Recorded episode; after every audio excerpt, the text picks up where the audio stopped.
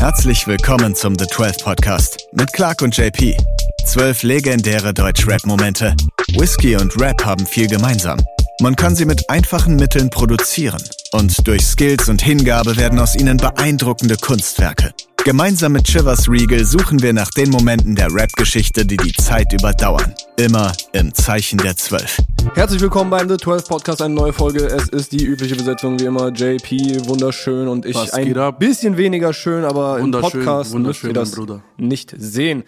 Äh, wir haben einen iconic Deutschrap-Moment, den wir noch besprechen wollen, nämlich ein Remix. Mammut-Remix, der King Cool Savage hat äh, eine potente Gruppe von äh, Rappern zusammengetrommelt. Äh, 2008 war es, glaube ich, um alle gemeinsam auf einen Track zu jumpen. Äh, mit dabei waren unter anderem Motrip, Vega, The Orsons, Favorite, Lars und viele weitere. Oli Banyo, Frankie Kubrick, Ka- Kaputt, Amma. Sehr viele Namen, die mal mehr, mal weniger in der Zukunft noch eine Rolle gespielt haben. Jo. Ähm, erinnerst du dich? Warst du damals aktiver Deutschrap-Hörer? Weil ich erinnere mich selber, in der Zeit äh, war ich, glaube ich, ein bisschen raus bei Deutschrap, was aber vielen Leuten zu der Zeit so ging. Weil war nicht die allergrößte Ära des Deutschrap. Nee, aber es war für mich, also natürlich, man hatte in der Grundschule oder ne, in der fünften Klasse auch schon diese Berührung, wo wir jetzt auch schon drüber gequatscht hatten mit Agro und sowas. Ja. Aber so, dass ich so mit meinem Kopf das auch verstanden habe, was da gerappt worden ist, fing ja da so gerade an. Und dementsprechend habe ich auch sehr viel in dieser Zeit äh, Rap gesuchtet und habe mir auch den Mammut Remix in Verbindung natürlich auch mit diesen ähm, halt die Fresse-Videos, was ja auch alles in dieser Zeit irgendwie war, Ja. habe ich schon äh, rauf und runter gehört. Und da an, an das Ding kann ich mich noch genau erinnern. Also es gab ja danach, glaube ich, noch mal. Ja, er hat noch andere. Er hat noch so einen Genau. äh, International All-Star Remix Yes, yes, äh, yes. mit irgendwas. Aber Aber an den kann ich mich auf jeden Fall noch erinnern. Der junge Mo-Trip, ähm, Mo Dirty Shit Trip. Ich glaube, es war auch einer seiner ersten so äh, etwas prominenter platzierten Tracks generell, oder? Safe, safe. Also es war vor seinen ersten. Viel hat er, wenn wenn er was draußen hatte, hat er noch, noch nicht viel draußen gehabt. nee, ich glaube, das war sogar mit, mit so die ersten Sachen, wo er quasi drauf stattgefunden hat. Genau, er, aber auch Vega sehr früh in seiner Karriere am Start gewesen oder die Orsons. Also ich meine, viele auch Leute, die vorher schon Tracks hatten, ne? Favorite zum Beispiel oder Lars natürlich. Ja. Ähm, was da dran aber irgendwie so special ist, ist, dass äh, meiner Meinung nach, ne, hat Savage auf, auf diese, mit dieser Zusammenstellung auf dem Track irgendwie ein, ein besser, besseres Händchen bewiesen als bei seinen Label-Signings. Also gar nicht im Hinblick auf äh, Rap-Skills und so, ne? Das war ja auch Und bei denen. am Ende angekommen ist. Bei der Genau, Wildnis. sondern was halt aus den Leuten geworden ist. Ja. Also wenn er, stell dir vor, er hätte damals Motrip Vega äh, bei seinem Label gesigned gehabt. Noch so Lars. So. Okay, also ich meine, mit Lars hat er ja lange was zu tun gehabt. Das stimmt, das stimmt. Aber vielleicht äh, wäre Optik dann ein bisschen anders gelaufen. Also ganz generell finde ich äh, bei diesen Posse-Tracks, ne, wenn so viele Leute zusammenkommen, so und äh, das war so das erste Mal, dass ich es bewusst irgendwie mitbekommen habe, auch Ja. jetzt im Nachhinein, dass halt einfach einer, ein Typ oder eine Truppe nimmt sich irgendwie zum Auftrag, wir holen jetzt ganz viele Leute auf einen Track und dann zusammen wird es krass. Das ist für mich einfach sehr Hip-Hop so vom, vom Grundding her. Also du holst viele MCs auf einen Beat oder in dem Fall auch mehrere Beats, ne, da hat äh, Mel ja Einige haben ganz kurz so ihren eigenen Beat für ihren Part so. Ja. Ähm, und die wollen sich auch alle, glaube ich, dann ein bisschen beweisen. Ne? Außer das ist jetzt, außer die sind alle schon komplett satt. So in dem Fall ja definitiv nicht. Ne? Da sind MCs drauf, die Hunger haben, die Spaß an der Sache haben. Äh, und das ist mehr oder weniger so ein Ding, was eigentlich voll häufig bei so Posse-Tracks ist. Ne? Ich habe noch ein paar andere aufgeschrieben, die äh, in der History des Deutschrap so mal eine größere, mal eine kleinere Rolle gespielt haben. Parallelen. Ich meine, Ja, der ist voll, ja riesig, ne? Dass sie, der ist so groß, dass sie halt, also waren so viele Leute am Start, dass Chill und Abdi da zwei Parts draus gemacht haben. Safe.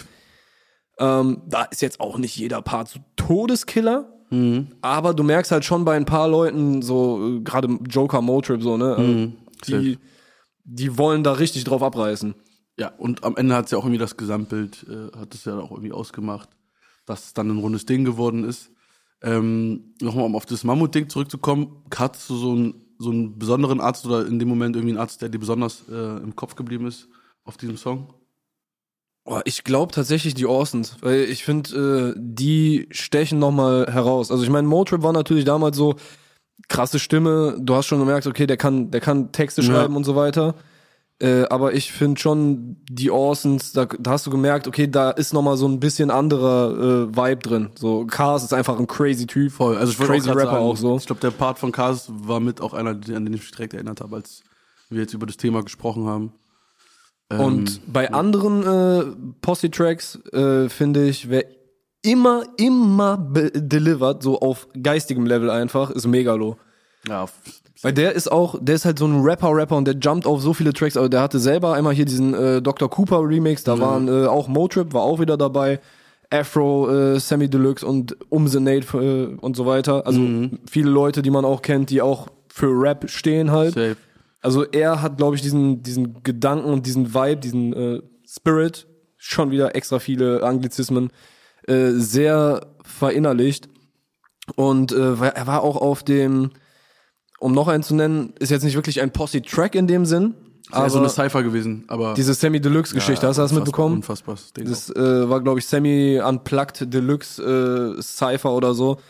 Da auch, ey, der, der. Typ jumpt da immer rein und ich glaube, der feiert's auch einfach richtig, wenn er dann da so steht und äh, in dem Moment sind auch noch einfach die Leute um ihn rum. Ja. und er will die auffressen. So. Safe. Aber er macht es halt irgendwie auf eine geile Art und Weise. So, ne? Es ist natürlich immer eine Competition am Ende da und man will ja auch irgendwie der krasseste sein, aber er macht es trotzdem irgendwie auf eine geile, nicht irgendwie angreifende Art und Weise Ja. so, und nimmt es gar nicht so krass ein, sondern ist halt einfach dann der heftigste und ist dann auch okay damit. Genau, also ich meine, das bei den Posse-Tracks ist jetzt eh nicht so der Gedanke, okay, ich fick die anderen, Ja, sondern nicht. ich bin der Typ, der das hier komplett auseinander nimmt und dann entscheidet ihr. So, Genau, ich genau, hab, Ich genau, habe mein genau. Ding hier hingesetzt so und ihr könnt äh, gucken, wer das Aber man geht ja schon trotzdem mit der Attitude da rein, man will den krassesten Part jetzt delivern, so. Ja, wahrscheinlich. Also Wäre wahrscheinlich meine Herangehensweise so am Ende des Tages. ja, wahrscheinlich schon. überzeugen so. Ja. Und du rappst ja nicht einfach irgendwas, damit irgendwie der andere vielleicht besser dasteht, sondern du gibst ja dann dein Bestes. Und da muss man sagen, hat Megalo eigentlich schon immer krass delivered. Den hätte man auch eigentlich geil auf diesem Mammut-Remix gesehen. ja, ja, der war auch schon am Start dann, glaube ich. Ne? Ja, safe, safe. Generell finde ich aber auch, dass diese äh, Posse-Tracks häufig äh, einfach ikonische Momente sind, weil halt, das, ist wie so ein Superheldentreffen, ne? Also nicht Voll. unbedingt, dass du immer alle Superhelden dann vielleicht voll feierst, die da so am Start sind.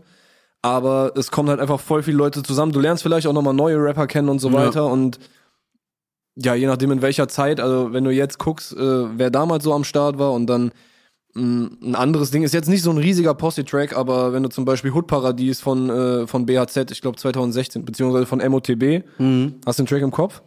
Ich, Die ich weiß chillen so im ja, Park ja, ja. irgendwo, äh, der Song ist von MOTB und dann sind noch Seki Aram und äh, halt einige von, oder fast alle von BHZ, glaube ich, drauf. Mhm. Und das ist dann auch wieder, weil ich meine, die, bei den Jungs hat man ja auch mal gesehen, dass sie äh, Rap lieben so. Mhm. Auch wenn die jetzt alle in unterschiedliche Richtungen so ein bisschen experimentieren, ne? Die haben, die kommen ja trotzdem so voll aus dem Hip-Hop, machen das immer noch, aber probieren viel rum. Und äh, da fand ich halt auch, hat einen richtig geilen Vibe. Du lernst halt irgendwie ein paar neue Leute kennen und so weiter. Äh, du hast ja auch Leute zusammen auf einem Song, die es vielleicht so nie gegeben hätte. Also man muss ja auch irgendwie immer eine Person, also zum Beispiel jetzt bei dem Mammut-Ding, um jetzt nochmal darauf zurückzukommen, man hat es ja vielleicht dann auch einfach für Savage getan, so vielleicht hätten ja auch Rapper untereinander niemals einen Song miteinander gemacht, weil es da vielleicht Beef gab oder whatever. Aber dass man sich dann irgendwie so zusammengerissen hat, jetzt auf gut Deutsch, und dann äh, gemeinsam auf diesen Track gejumpt ist, ist, ist ja auch immer noch irgendwie was Geiles, so, weißt du. Community-mäßig so. Genau, genau. Ein bisschen Hip-Hop-Romantik. Ich glaube, das hat jetzt auch nicht irgendwie jeder das Potenzial dazu, so ein Ding dann auf die Beine zu stellen, weißt du? Ja. So bei Sido 30, 1180 gab es ja auch äh, Leute, die niemals zusammen auf, also so Smudo featuring Bushido hätte es niemals gegeben. Ja, ja. Ja und weiß, waren, waren Echo und Bushido da zu der Zeit schon wieder so okay miteinander? Weiß ich gar nicht. Aber ja, da, ne, sehr viele Leute äh, einfach zusammen auf so einem Track zu Ja, hören. ja, safe. Das ist schon nice. Und ich würde mir eigentlich, also ich meine, äh, in der neuen Generation, so in der New Wave, da gibt's auch viele Leute, die, also ich meine, die sind alle gut connected, ne, ob es jetzt Köln, Hamburg, äh, Berlin ist oder Frankfurt. So, die Leute verstehen sich größtenteils gut miteinander. Voll. Und da sind auch hier und da werden diese äh, Synergien geschaffen. Äh, es gab auch noch diesen äh, Top Fit. Mhm. Ich weiß gar nicht, wer da die, die Initiatoren waren. Vielleicht Rap Car und dann äh, sind noch Tom Hengst und Boost und äh, Ja. Big Pat mit drauf. Ich, ich feiere es einfach komplett sowas. Voll. Ich feiere solche Posse-Tracks auch. Wen, wenn du dir jetzt einen äh, aussuchen könntest, boah, stell dir mal vor, jetzt so die größten Artists, die es gerade äh, so gibt, machen nochmal so einen miesen Posse-Track. Ja. Also, äh, halt wirklich die, die alle komplett, komplett huge auch gestreamt werden. Ja. Lu- Luciano, Rin, aber ich meine, viele Koops gibt schon, aber Luciano, Rin, UFO, Kapi und dann noch mit Bones und Raff und keine Ahnung, jump alle auf einen Track. Ja, Boah, das wäre auch ein mieses Ding. safe. Was Glaubst du, du? wolltest jetzt die Frage stellen, wen ich da jetzt noch drauf sehen würde, oder? Ja, also ein persönlich, meine persönliche Auswahl würde auf jeden Fall nochmal ganz anders aussehen als das, was ich gerade aufgezählt habe. Wobei ich mir auch Also mittlerweile ist es halt, wie hast du schon gesagt, es ist ja halt einfach auch äh, viel gechillter geworden, auch untereinander mit Features. Deswegen viele Sachen hat man ja irgendwie schon gehört in gewissen Kombinationen. Ich wüsste jetzt, glaube ich, gar nicht, was mir jetzt noch einfallen würde. Ich sage, das müsste auf jeden Fall noch passieren, so. Ja, es wäre halt echt nochmal so ein, so ein großer Zusammenschluss, wo alle einfach mies drauf rasieren wollen. Ja, safe.